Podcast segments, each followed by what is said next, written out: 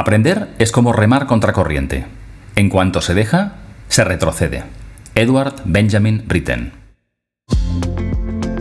Bienvenidos a este espacio donde nos hacemos preguntas, compartimos reflexiones y aprendemos juntos sobre el valor de ser humanos en esta era digital. Soy Joan Clotet y esto es Humanismo Digital. Tenemos que querer, tenemos que tener algún tipo de objetivo, ¿vale? Pues oye, quiero aprender esto por tal razón y sobre todo tenemos que practicarlo. Yo creo que uno de los problemas que veo como adultos no tenemos la capacidad cognitiva que teníamos cuando éramos bebés, que podemos aprender un idioma en tres, en tres semanas o meses. Ahora tenemos que ponerlo todo en práctica. Con lo cual, el primer paso es querer, pero el segundo es practicarlo de forma rutinaria, o sea, crear una especie de hábito. Eso es súper importante. Bienvenidos una vez más a este espacio de conversación. Hoy tocaremos un tema recurrente que me interesa en especial. Hoy hablaremos una vez más de aprendizaje y de su importancia en un presente del trabajo que nos demanda a todos actualizarnos para no ser cada día un poco menos relevantes. Y hablaremos de aprendizaje con una persona joven, pero con amplia experiencia en el tema. Se trata de Alex Cobos, Customer Success Manager en Coursera, y una persona curiosa y ocupada en aprender y en ayudar a otros también a evolucionar en sus capacidades. Alex vive en Londres desde hace 11 años, ha trabajado para diversas empresas vinculadas al aprendizaje digital y con él conversamos hoy sobre retos, motivaciones, barreras y casos de éxito para ilustrar que el aprendizaje es un tema capital y todos podemos tomar un papel activo en él para tener más oportunidades de futuro. Conectamos hoy con Londres.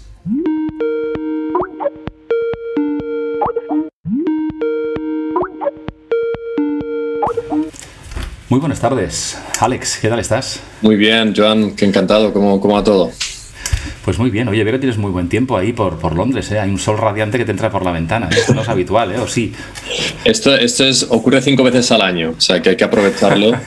Eh, obviamente hoy estoy aquí contigo, pero, pero luego ir al jardín a, a, disfrutar un poco y a leer algo. Ah, muy bien. Fantástico, muy bien Alex. Oye, pues de entrada muchas gracias por, por aceptar eh, pues, eh, compartir este tiempo y esta conversación. Uh, nos conocemos hace poquito tiempo, pero tengo muchas ganas de, de, hablar contigo sobre un tema que, es, que aparece de vez en cuando en este podcast y que me interesa particularmente y creo que a ti también, que es el aprendizaje. Uh, pero antes de entrar en, en, esa materia, pues arranco como arranco siempre el podcast y te quiero preguntar quién eres, Alex, a qué te dedicas ahora y qué te ha traído hasta este momento de tu vida. Perfecto, pues eh, nada, eh, mi nombre es eh, Alex, bueno, nombre completo es Alejandro López, me lo cambié porque un, un, recruiter, que son los que te buscan trabajo aquí en Inglaterra, cuando fue hace seis años, siete años, me dijo, para encontrar trabajo en Londres tienes que tener un nombre un poco más británico, si quieres, ¿no? Y, y bueno, fui un poco naif y decidí cambiarlo a Alex, eh, pero bueno, luego encontré un trabajo con el Financial Times, entonces eh, al final... algo de razón tenía. Algo de razón tenía, eh, por desgracia, pero bueno, sí que, sí que fue un poco el proyecto o el primer rol en el cual estuve, tenía, digamos, responsabilidades con formación, ¿no?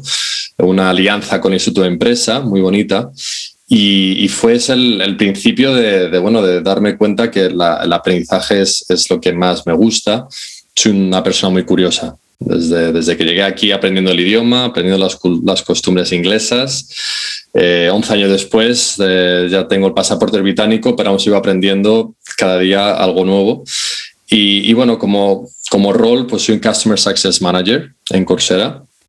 Lo que significa para, para aquellos que dicen, bueno, ¿y qué significa que ahora está muy de moda esto de, de Customer Success? No es ni más ni menos que pensar un poco de forma más estratégica e intentar alinear eh, lo que es contenido y lo que es el, el, el buen contenido que tiene Coursera con eh, objetivos estratégicos de negocio en las empresas. O sea, ser una especie de estratega, si quieres, ¿no? Fantástico, curiosidad y estrategia, me gusta la combinación, ¿eh? Me gusta la combinación. Y fíjate, Alex, tú te dedicas, como explicabas ahora, pues de hace algunos años al aprendizaje, ¿no? Ahora en Coursera, pero has estado en otras compañías, uh -huh. por tanto lo has visto también desde diferentes perspectivas, tienes contacto con muchas empresas. ¿Cómo crees tú que está evolucionando el aprendizaje en los últimos años? Y, me gustaría preguntarte en particular qué, oportunidades y qué barreras ves en, las empresas o en las personas con las que interactúas. Mm, buena pregunta. A ver, eh, la verdad es que lo he visto de todo. Yo he trabajado en empresas desde formación presencial, eh, estuve en una en la que hacíamos eh, formación muy técnica de banca y me permitió ir a países pues, como Egipto como Kenia, que fue una oportunidad tremenda, ¿no? Ver ese hambre que tienen de, conocer cosas nuevas. a luego temas más de compliance, de regulación, que bueno, todos sabemos lo divertido que es hacer cursos de mandatorios y, también un poco me enseñó a, entender ¿no? qué es la motivación que nos mueve a hacer cursos y ahora en Coursera pues que es eh, digamos el, el, líder en cuanto a formación de, más de, macro, ¿no? programas largos. ¿Qué es lo que estoy viendo mucho? Bueno, obviamente estamos trabajando remotamente, eh, con lo cual la formación antigua de presencial, de estar en, las mesas, de conocer a, tus compañeros, etcétera, un poco ha desaparecido, sigue estando y volverá, pero, pero ha cambiado mucho más al, formato online. Entonces, eh, parece que estamos viendo un boom. ¿no? Todo el mundo que le digo trabajo en, formación corporativa dice, ah, mira, estoy haciendo un curso en, en este proveedor o en esta plataforma. Hay mucho interés y esto es bueno, ¿vale? Pero hay una, las principales barreras que estoy viendo yo es que estamos poniendo el aprendizaje en la misma sección o caja que eh, consumo de contenido en Netflix, en YouTube, etc. Y esto puede ser un problema muy gordo.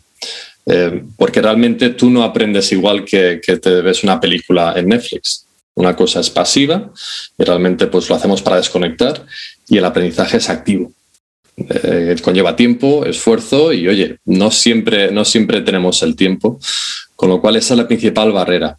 Estoy viendo que muchas empresas em, eh, fomentan la formación, pero todavía, Joan, fíjate, no se alinean con la estrategia del negocio. Em, ¿A qué me refiero con esto? Realmente las empresas tienen tres objetivos, si lo ponemos muy simple. Hacer dinero, ahorrar dinero y mantener la, la marca. ¿Vale? Si tú no haces con tus estrategias formativas o no tocas uno de esos tres palos, eh, lo primero que vayan a sacrificar a nivel de presupuesto va a ser la parte de formación.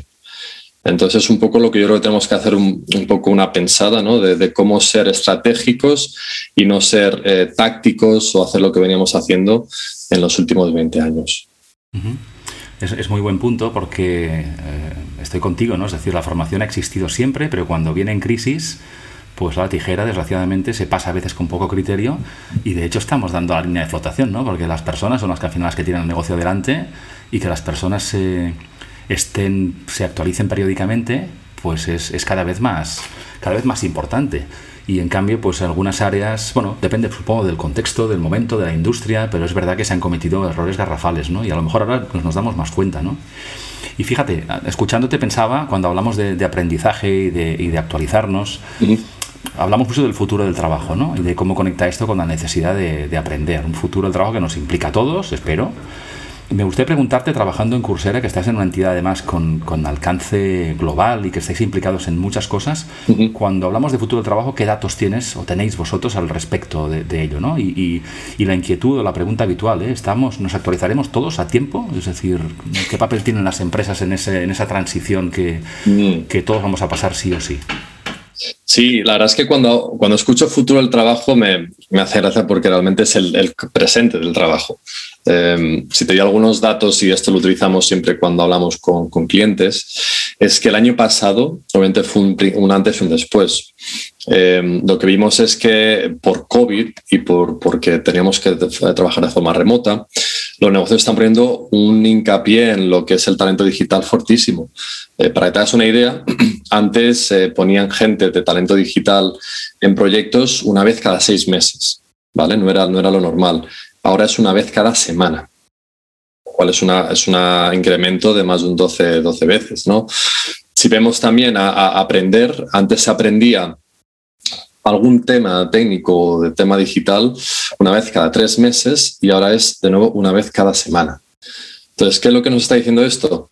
que no vale ya con decir, bueno, yo hice un curso en 2019 en Scala o en Python o en, cualquier tipo de lenguaje, con eso ya estoy cubierto. Desgraciadamente no, ¿vale? Porque la, tecnología y lo que es el, avance tecnológico es exponencial, crece muy rápido. Eh, estamos viendo también pues, que eh, en 2022, que es el año que viene, 42% de los trabajos tendrán un set completamente diferente de habilidades. gente como tú, como yo, tenemos que tener una serie de habilidades nuevas, ¿vale? Que, cada vez además duran menos. Entonces, con todo, todo esto lo que quiero decir es, la formación tiene que ser, tiene que venir de uno mismo, ¿vale? O sea, realmente tenemos que tener ese growth mindset que, que, todas las revistas de Economist, el World Economic Forum siempre lo mencionan como la habilidad número uno, pero la empresa tiene un papel muy importante también. La empresa es el nuevo educador. Eh, tienen recursos, tienen los empleados eh, y sobre todo tiene el interés. O sea, cualquier empresa que no esté poniendo el foco en constantemente reciclar sus empleados, no va a innovar lo suficientemente rápido como para ser líder de mercado o como para dar más, eh, más eh, dinero a sus inversores. Con lo cual tiene un papel fundamental y sobre todo hay una guerra por talento ahora muy grande, ¿no? Mucha gente que perdió su trabajo, ahora vuelve otra vez al mercado y entonces conseguir los empleados que tengan las habilidades necesarias va a ser muy difícil. De ahí que es mejor formar a la gente que ya tienes en la casa eh, para ser científicos de datos, ingenieros, que ir al mercado y conseguir talento nuevo que, oye, tiene un coste bastante alto. Eh, no sé si, que te he contestado a, la, pregunta. De... No, totalmente. Y además es que pones el foco en el, en el, rol de las empresas. ¿no? Cuando, cuando tenemos conversaciones y hablamos de esa necesidad de aprender, la reacción inmediata de muchas personas es volver a estudiar y hacer cursos de cuando yo era jovencito o jovencita. Y claro, eso pasó hace mucho poco tiempo, pero es que la empresa tiene, como decías tú, la necesidad, el rol, los recursos, y si tenemos la suerte de estar en una compañía que apuesta por las personas, pues ahí está el reto también, ¿no? Cómo estimular que las personas sientan esa necesidad, ¿no? Fíjate, conectando con esto, tú antes decías, pues tú, la curiosidad, ¿no? Como, como, como motor, ¿no? Pongamos el foco en las personas, es decir, a través de la empresa, la empresa tiene un rol y casi una responsabilidad en esto, y la empresa son personas. ¿Qué, activa la necesidad de aprender en las personas? Más allá de lo que la crisis del COVID ha acelerado, porque no había otra alternativa en muchos casos, que porque estabas en casa, la compañía te daba unos recursos si los tenía, pero digamos, salvando un poco este espero que paréntesis del COVID, ¿qué hace que una persona tenga la necesidad o la motivación para aprender? Sí, esa, es la eterna pregunta, Joan. Eh, cada vez que hablo con gente de formación o, o de recursos humanos, siempre me dicen, oye, hemos sacado esta iniciativa, pero no ha tenido impacto. Y mira que hicimos campañas, hicimos banners, hicimos eventos. Oye, la gente no, nos ha metido. ¿Por qué? Y yo les digo, vamos a ver, ¿cuál es el problema que tienen que solucionar? O sea, tú, tú mismo como persona de formación, ¿qué es lo que necesitas para conseguir un, que, te, que te suban del sueldo, que te dé una posición más alta, que tu jefe esté más contento contigo? ¿Cuáles son las cosas que tienes que mejorar? Si vamos a ese problema, esa necesidad intrínseca, es realmente cuando empezamos a tener los resultados que queremos. O sea, la formación tiene que llegar de, a mí como persona me interesa ser mejor en esto o, aprender esta habilidad. Dejándola a la parte corporativa. Yo, por ejemplo, pues me he puesto a aprender a jugar al tenis, que siempre pues, me ha gustado verlo en la tele y, es un deporte que, que, yo creo que en Inglaterra pues, está teniendo cada vez más importancia. ¿Qué es lo que hago? Pues me veo vídeos en YouTube, obviamente me veo Wimbledon, eh, leo a veces vídeos, em, eh, blogs, eh, cómo mejorar técnica, pero no es hasta que me pongo a jugar en la pista y empiezo a sacar y a pelotear y entreno con alguien que, que es de mi nivel, entreno con alguien que es un poco mejor nivel, que realmente aprendo. Con lo cual, respondiendo a tu pregunta, tenemos que querer, tenemos que tener algún tipo de objetivo ¿vale? Pues oye, quiero aprender esto por tal razón y sobre todo tenemos que practicarlo. Yo creo que uno de los problemas que veo como adultos no tenemos la capacidad cognitiva que teníamos cuando éramos bebés, que podemos aprender un idioma en tres, en tres eh, semanas o meses. Ahora tenemos que ponerlo todo en práctica. Con lo cual, el primer paso es querer, pero el segundo es practicarlo de forma rutinaria, o sea, crear una especie de hábito. Eso es súper importante. Muy bien. Muy bien. Oye, escucharás, Alex, perdona, unos ruidos seguramente en nuestra conversación. A mi vecino le ha dado por empezar a hacer obras justo en este momento de grabar la conversación, así que pido disculpas a las personas que nos escuchen también. Pero bueno, tenemos un invitado, un invitado imprevisto. Luego le preguntamos qué le, qué le, parece todo. nos responderá en Morse con el pico seguramente, pero bueno, habría que aprender Morse en tiempo récord. Buen punto.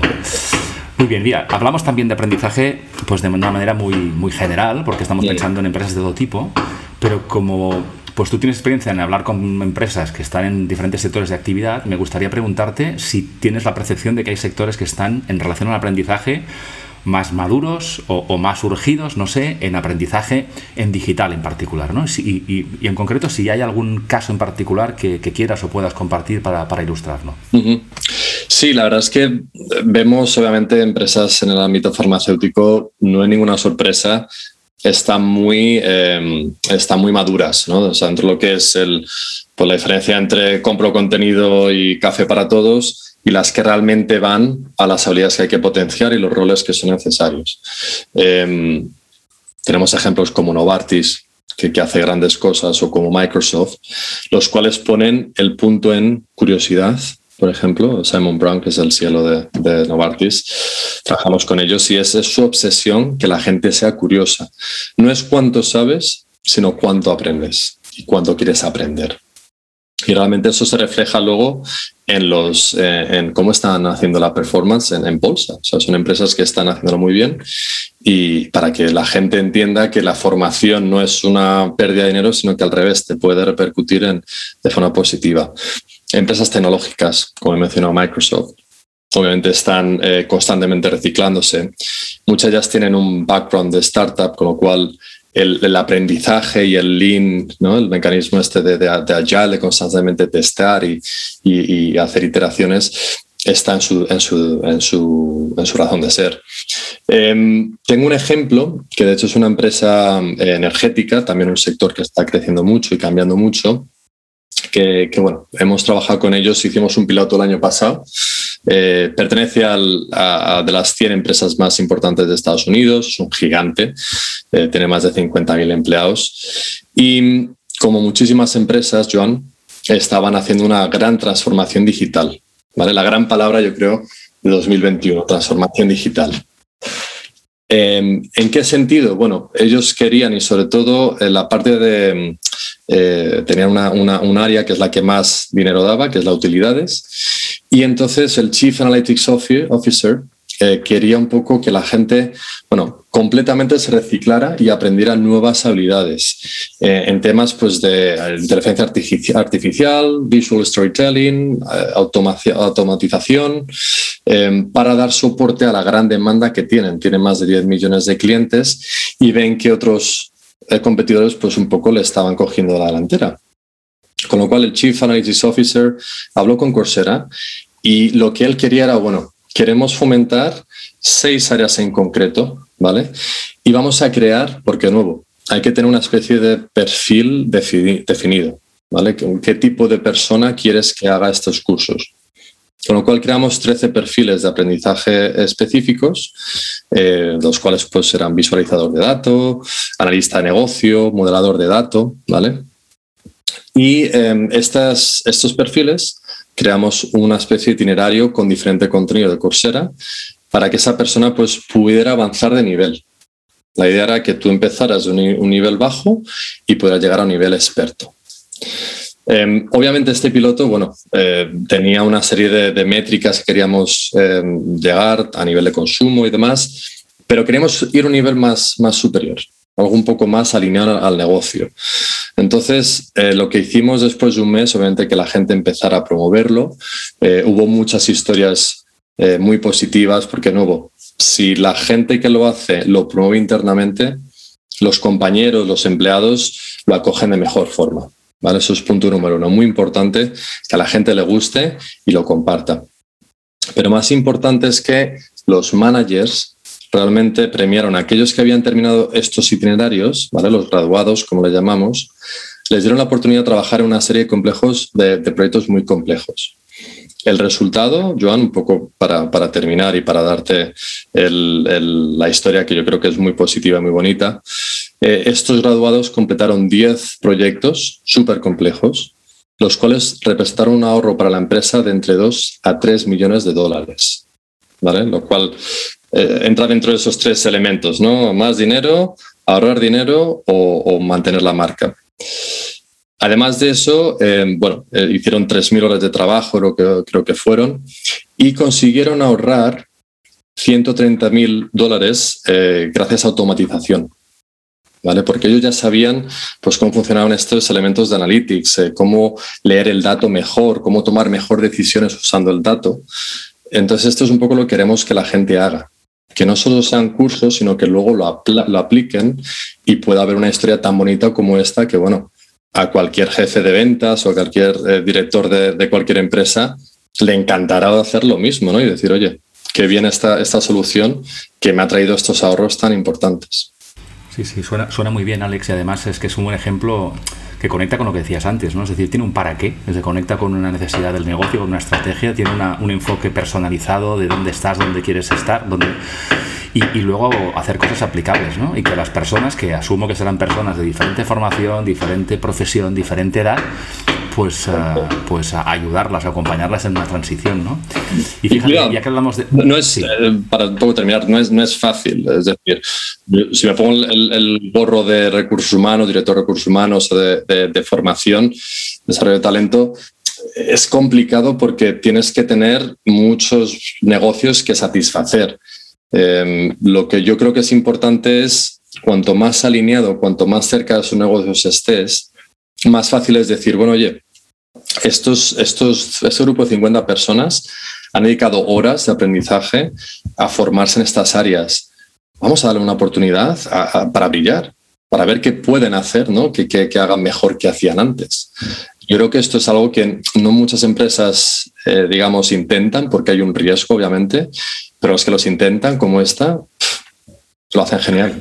Yo creo que es un ejemplo buenísimo, porque además, claro, las, las, compañías, cada una es un mundo, ¿eh? pero evidentemente, pues una maquinaria que funciona, pues tiene una cierta organización, las personas tienen unos roles, unos puestos de trabajo, y está bien, pero se pierden oportunidades. Y hay, un, hay yo siempre creo que hay una gran todas las compañías tienen un cierto potencial, digamos, de talento y de motivación que está ahí dormido y que cuando se estimula con oportunidades y con buenos recursos de acompañamiento, como es la formación, pues las personas se redescubren ¿no? y, se, y se motivan y, y, y le dan otra vuelta que además no tiene por qué ser reactiva a que la compañía te, me, me, propone o hay una vacante, sino que yo decido que realmente quiero, quiero progresar. ¿no? Y ahí esta conexión, como tú decías, con la motivación de la persona no es fácil, uh -huh. por eso la labor de las personas que están con foco en, la, en, la, en, en el ámbito personas, eh, pues es, es, más importante que nunca. ¿no?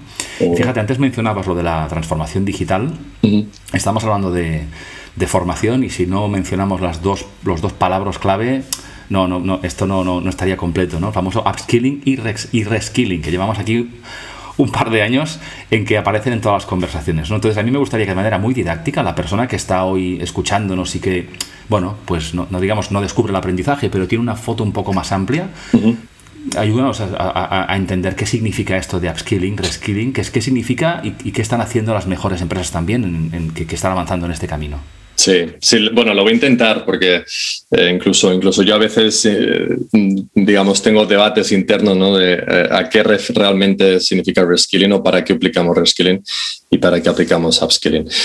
Eh, en, en, resumen, de la forma en la que lo veo es que upskilling es eh, dentro de tu mismo rol, qué tipo de nuevas tecnologías, qué tipo de, de nuevos hábitos tienes que aprender. Por ejemplo, en mi caso, eh, que trabajo pues, en parte comercial. ¿no? Eh, hay una nueva serie de tecnologías que utilizo todos los días, como Zoom o como Microsoft Teams. Aprender a utilizarlas y sacarles el partido es upskilling. De nuevo, eh, ya no estoy tanto en, en, conferencias que iba antes mucho o hablando con clientes eh, cara a cara en las empresas, sino que lo hago a través de la cámara. Cómo expresarme, cómo crear esa energía que a veces falta ¿no? cuando hablas por la camarita eh, o vender de forma más virtual, es upskilling. ¿vale? Es dentro del mismo rol, qué tipo de nuevas habilidades o conocimientos tengo que aprender.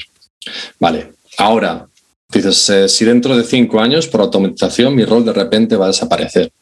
Porque eso es así. Va a haber algoritmos que recreen conversaciones casi como los humanos. Entonces, si quiero moverme al área de data o si quiero moverme a un área más de ese cybersecurity, por poner un ejemplo, eso es reskilling. ¿vale? Es com completamente cambiar de rol. Eh, ¿Qué pasa? Que las empresas están poniendo mucho foco en áreas pues, como científico de datos, ingeniero de datos, machine learning. ¿Por qué? Porque cuesta mucho no solo tiempo, sino también dinero, conseguir esta gente. Entonces, que dicen, bueno, vamos a conseguir que mi ejecutivo de marketing, mi ejecutivo de ventas, se convierta en este nuevo rol.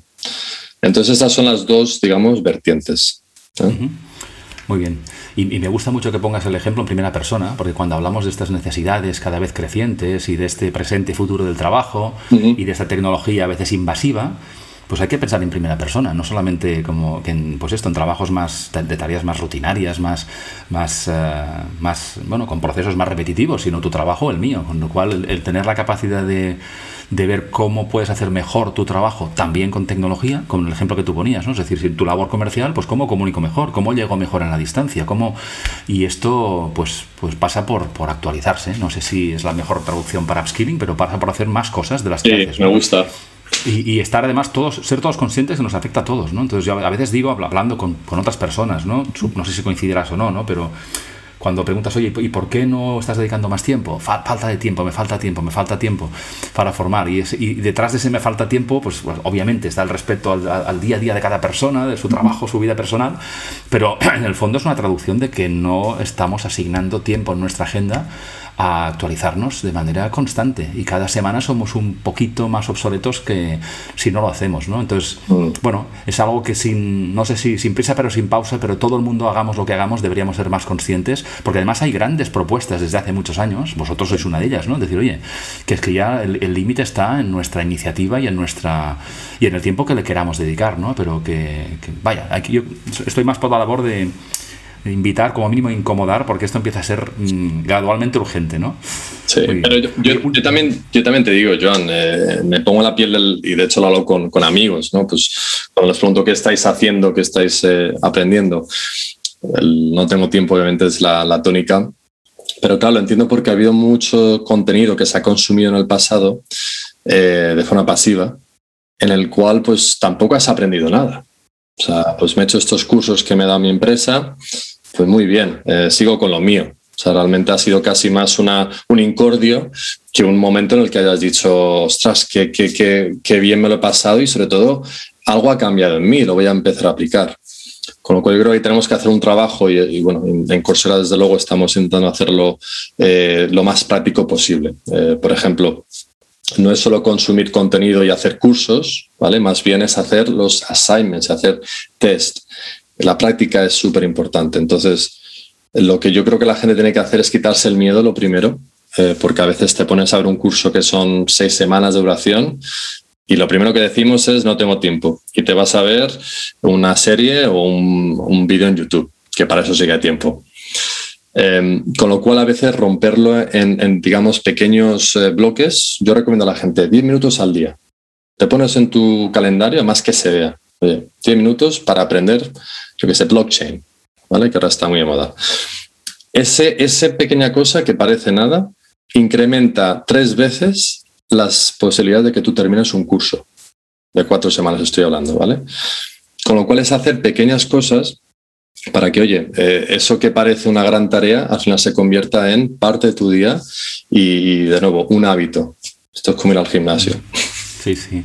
Es muy buen ejemplo esto de comerse el elefante a trocitos y me haces recordar una anécdota que explico muchas veces y es, por hacerlo muy breve, digamos, en una empresa que estaba implantando tecnología RPA, por tanto, digamos, Robotic Process Automation, es decir, sistematizar, mecanizar procesos administrativos que afectaba a muchísima gente. Y presentaron el proyecto un día y me explicaba el director del departamento que al cabo de cuatro días una persona de su, de su equipo entra en su despacho y le dice, mira, este proyecto que explicabas el otro día, estas tecnologías, pues eh, yo no soy un experto, pero bueno, me he hecho un curso en Coursera este fin de semana, no muy largo, no me considero un experto, pero bueno, creo entender los conceptos básicos, veo que hay un rol para mí y me decía, la persona que me contaba esto, dice, es la única persona del departamento de 25 personas que entró al despacho y de manera proactiva hizo algo por su cuenta y tiene 62 años. Ah, imagínate, o sea, inspirador también, una persona que dijo, ostras, qué, qué, interesante, ¿no? Con curiosidad, con acción, con compromiso, sin esperar a que su empresa le propusiera o le dijera. y, yo creo que en parte va de eso también, ¿no? Es decir, cada vez es más posible que las personas podamos tomar una tomar acción, ¿no? Mm, qué bonito. Me, gusta ese ejemplo y, ojalá, ojalá hubiera más gente de, todas las edades, ¿eh? porque de mira, hasta dos años a veces creemos que ya tenemos una edad y dices, a mí qué me van a enseñar, ¿no? Sí, sí, sí. Llevo haciendo esto muchos años. pues mira, para que veas que no, es el, no, es el, caso. Y mira, oye, ya, que hablamos de aprender y de esta, de, esta anécdota, te hago una pregunta. Bueno, en parte lo has dicho antes, ¿eh? me has hablado del tenis, ¿eh? pero déjame preguntarte qué es lo último que has aprendido tú, digamos, en formato curso. ¿eh? ¿Y para qué te ha servido? Ya que decías también que la motivación pasa por aplicarlo, ¿qué curso has hecho tú o qué has aprendido y para qué te ha servido? La verdad es que, eh, obviamente, trabajando en esta empresa, pues eh, hago cursos eh, a, mansalva y, sobre todo tenemos todo el catálogo, con lo cual, pues hago una serie de dos cursos por semana. mi objetivo es también hacer una especialización, que digamos son cuatro cursos juntos, que eso además está muy bien reconocido a nivel de, currículum y, en el empleado. Pero último que me hice se llamaba Influencing Storytelling, Change Management and Governance, que bueno, luego podemos poner el... el, Lo pondremos en las notas del episodio. Perfecto. Y el, el motivo era porque eh, creo que influenciar es una de las cosas más importantes que puedes hacer no solamente en tu, en tu ámbito profesional, pero también en tu vida personal. Eh, estamos siempre negociando. Joan, o sea, desde que hablas con los amigos a dónde vamos a, ir de vacaciones, un, a un decena, lo que sea, hasta con tu pareja, estás negociando. Con lo cual, cómo influenciar, cómo pensar de forma estratégica, cómo contar una historia, que la parte de storytelling a mí siempre me ha encantado, ¿no? Cómo, porque somos animales sociales que nos encanta aprender a través de historias. Y este curso que es de la Universidad de Macquarie en Sydney, es muy, em, me ha gustado porque es, es muy claro lo primero, pero sobre todo muy práctico. ¿Vale? Intenta siempre que luego pienses cómo lo voy a aplicar a mi día a día. Eh, son varios cursos, me he hecho ya dos de esta especialización y, y, bueno, es un, es un recomendado para managers, para líderes y para gente que empieza a cualquier nivel. Fantástico. Oye, pues lo, pondremos en las notas del capítulo. Y mira, pongamos ahora el foco en las personas que nos escuchen, que no les conocemos y pueden trabajar de distintas cosas, ¿no? ¿Qué le podría interesar aprender a la persona que nos escucha, sea cual sea su profesión o situación? A lo mejor es alguien que está buscando trabajo y está en pleno proceso de upskilling, reskilling, que decíamos antes, pero no lo sabemos. Entonces, ¿qué le puedes recomendar? Eh, la oferta es amplísima de cursar en este caso, pero no sé, ¿qué le podemos decir que le, que le motive a curiosear y ver que pues ¿por qué podría ser interesante para él o para ella? Mira, yo con el que empezaría principal y, digamos el punto de, partida es el Learning How to Learn, eh, aprender a aprender. Eh, es un curso que es de la Universidad de Oakley y está hecho por Barbara Oakland, eh, que es, bueno, es, es, es, una de las eh, mujeres reconocidas, eh, digamos, más influencia, influenciales a nivel de ingeniería. Fue el otro día, creo que lo vi en Forbes. ¿Y por qué este curso? Bueno, porque a veces aprender es difícil. Es decir, el, aprender efectivamente, ¿no? de forma efectiva. El, saber cuándo parar, eh, cómo partir, digamos, una lección, cómo aplicarlo, es un poco lo que este curso te da. Em, a mí me ha dado, eh, además, sobre todo para la parte de procrastinación, ¿no? de decir, bueno, lo dejo para luego, que, por desgracia a mí a veces me pasaba. Eh, hay una técnica que es la técnica del pomodoro, te digo muy rápidamente. La técnica del pomodoro es una especie, pues estos relojes que tenemos de cocina, cuando estás dejando un pollo, lo que sea, pues ella tiene un, un reloj que tiene forma de tomate, la hielo el pomodoro. Y lo que dice es, pon 20 minutos ¿vale? que lo puedes hacer con el teléfono, y dedicas esos 20 minutos a hacer una tarea en concreto. Nada de correo, nada de Slack, de Teams, del móvil fuera. Cuando terminas esos 20 minutos, te premias a ti mismo, eh, digamos, haciendo pues algo que te guste. Puede ser, eh, tomas un café, te vas a dar un paseo, te, te pones a ver el marca, si te gusta el deporte, lo que sea realmente ese tipo de técnicas para aprender son muy importantes y, es muy divertido. Es un curso que ya sea si quieres aprender temas más técnicos o más soft skills, empiezas sabiendo cómo aprender. Creo que es una gran recomendación y, me haces recordar que hace unos años yo también lo descubrí porque estando en una charla en temas de aprendizaje, una persona me dijo, este si no lo has hecho tienes que hacerlo. Ah, con el mismo entusiasmo que me lo explicabas tú. Y lo hice y además las personas que nos escuchen, es interesante porque esta mujer, Bárbara Oakley, además de que explica, como tú muy bien dices, pues técnicas, cómo funciona el, cerebro, cómo vencer un poco esas, bueno, esas, esas esas resistencias que tenemos como seres humanos. Es una persona que ha cambiado de estudios radicalmente, es una persona que hizo este curso desde su casa, con recursos muy limitados, con su marido que la grababa, pero el concepto y el contenido es buenísimo. Y en aquel momento, no sé si ahora es el caso o no, pero es que era el curso de los más visitados, tenía millones de personas que lo habían visto. Sigue siendo, es, increíble. Sigue siendo, ¿verdad? Los cinco, sí, sí, sí. Y es una, es una recomendación excelente porque además, eh, claro, luego lo que tenemos que aprender pues ya cada uno verá qué es lo que necesita en este momento de su vida, pero esa reflexión respecto a la importancia del aprender y el cómo hacerlo y lo que decías antes, ¿no? Dividir las cosas en trocitos para entrenar al cerebro a que no sea tanta barrera y que el no tengo tiempo cada vez se vaya difuminando, yo creo que es un, punto interesante. Muy bien, Alex. Oye, las personas que te descubran hoy o que quieran saber más sobre, sobre aprendizaje, ¿qué referencias les damos? ¿Cómo pueden saber más de, más de Alex y tu trabajo? Sí, a ver, cualquier persona la recomiendo que se meta en LinkedIn, que me siga en Alex Cobos, eh, que, me mande una invitación y eh, a nivel de redes sociales no soy mucho de meterme en Twitter o no tengo espacios específicos, suelo ponerlo en LinkedIn. Eh, entonces, bueno, me encantaría escuchar pues, lo que les ha parecido, si tienen algún tipo de, de comentario, pregunta, etcétera. Pero sí, Alex Cobos y y eh, oye, me ha encantado este, este espacio. La verdad es que has hecho unas preguntas muy buenas que incluso a mí me hacen reflexionar. Y, bueno, espero que, que le haya gustado a la gente que está en el otro lado. Fantástico, yo estoy seguro de que sí. Antes mi vecino que está haciendo obras en Morse me decía que le estaba interesando mucho, que entraba ya en el catálogo de Coursera a ver qué podía aprender esta semana. Está dormido, ya no, ya no escucho más. No, no, no, no, se ha ido a hacer el curso. Se ha ido a hacer el curso directamente. pues lo dicho, Alex. Yo también he disfrutado mucho. Muchas gracias por, por, tu tiempo, las reflexiones. Creo que el aprendizaje es uno de los temas, de los temas en mayúsculas en las que conviene que las personas que nos escuchen le den una vuelta si hay algo que pueden, que está en sus manos, o sean, sean responsables en empresas o sean trabajadores o, personas que buscan trabajo. Realmente ahora es el momento y hay, hay, hay soluciones fantásticas, ¿no? Y ha sido pues, muy, muy interesante escucharte. Y, nada, seguiremos conversando en, en otros momentos. Ah, y nada, te mando un abrazo desde de Barcelona. Que siga buen tiempo en, desde Londres. ¿eh? Fantástico, Alex, hasta pronto. Llegamos ya al final de este episodio, con las vacaciones de verano a la vuelta de la esquina, al menos para los que vivimos por estas latitudes. Quien más, quien menos, tendremos unos días de descanso que también puede servir para reflexionar sobre la mejor forma de volver a conectar con más foco y máxima energía para el próximo curso. Si pensáis que el episodio de hoy puede interesar a más personas, os agradeceré, como siempre, que lo compartáis para amplificar la importancia del aprendizaje constante. Encontraréis los datos de Alex y las referencias mencionadas en las notas del capítulo y también acceso a todas las conversaciones previas en las mejores plataformas y siempre en mi web joanclotet.com.